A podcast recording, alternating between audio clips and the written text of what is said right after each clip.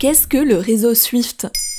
Merci d'avoir posé la question. Jeudi 24 février 2022, Vladimir Poutine a lancé une opération militaire contre l'Ukraine. Depuis, un certain nombre de mots thématiques circulent dans le vocabulaire médiatique. Alors, dans Maintenant, vous savez, il nous a semblé important de revenir sur certains d'entre eux pour mieux éclairer cette actualité brûlante. Le système SWIFT. Le système SWIFT. Le système SWIFT. Le réseau interbancaire SWIFT. SWIFT. Basé à Bruxelles et fondé en 1973, SWIFT est l'un des plus importants réseaux de messagerie bancaire et financière. Organisé sous forme de coopérative de banques, le réseau est déployé dans 200 pays avec plus de 11 000 établissements financiers. Il permet aux banques de s'échanger d'un pays à l'autre des messages de manière sécurisée, automatisée et rapide. Mais alors, pourquoi on en parle aujourd'hui? Parce que la Russie est le deuxième pays après les États-Unis en nombre d'utilisateurs du réseau SWIFT, avec quelques 300 banques et institutions membres. Plus de la moitié des organismes de crédit russes sont représentés dans le réseau, ce qui donne à celui-ci le pouvoir symbolique d'une arme de destruction financière massive, comme certains commentateurs se sont empressés de dire. À ce sujet, Volodymyr Zelensky, le président ukrainien, a exigé dans un entretien téléphonique avec Emmanuel Macron, en sa qualité de président de l'UE, que la Russie soit exclue de ce système. Mais est-ce que cela est possible? Pour l'Europe, la question qui se pose est comment sanctionner les banques russes sans trop s'exposer aux conséquences néfastes. Réunis dès le 24 février 2022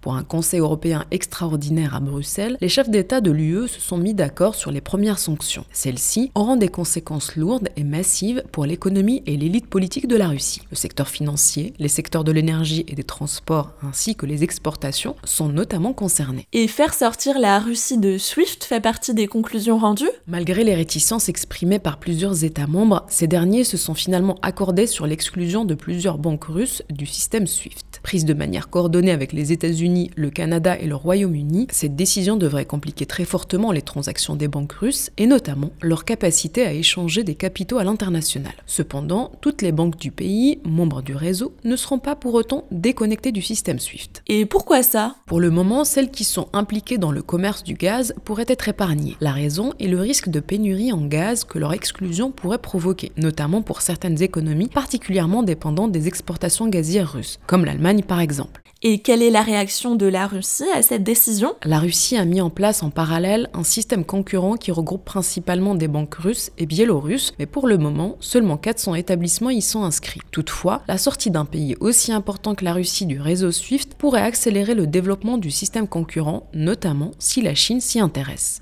D'autres alternatives se cherchent du côté des crypto-monnaies. L'Ukraine est en train de lever des millions de dollars d'aide en actifs cryptés et la Russie pourrait se rabattre également sur la technologie de la blockchain pour contourner les interdictions occidentales. Voilà ce qu'est le réseau SWIFT. Maintenant, vous savez, un épisode écrit et réalisé par Zineb Souleimani. En moins de 3 minutes, nous répondons à votre question. Que voulez-vous savoir? Posez vos questions en commentaire sur les plateformes audio et sur le compte Twitter de Maintenant, vous savez.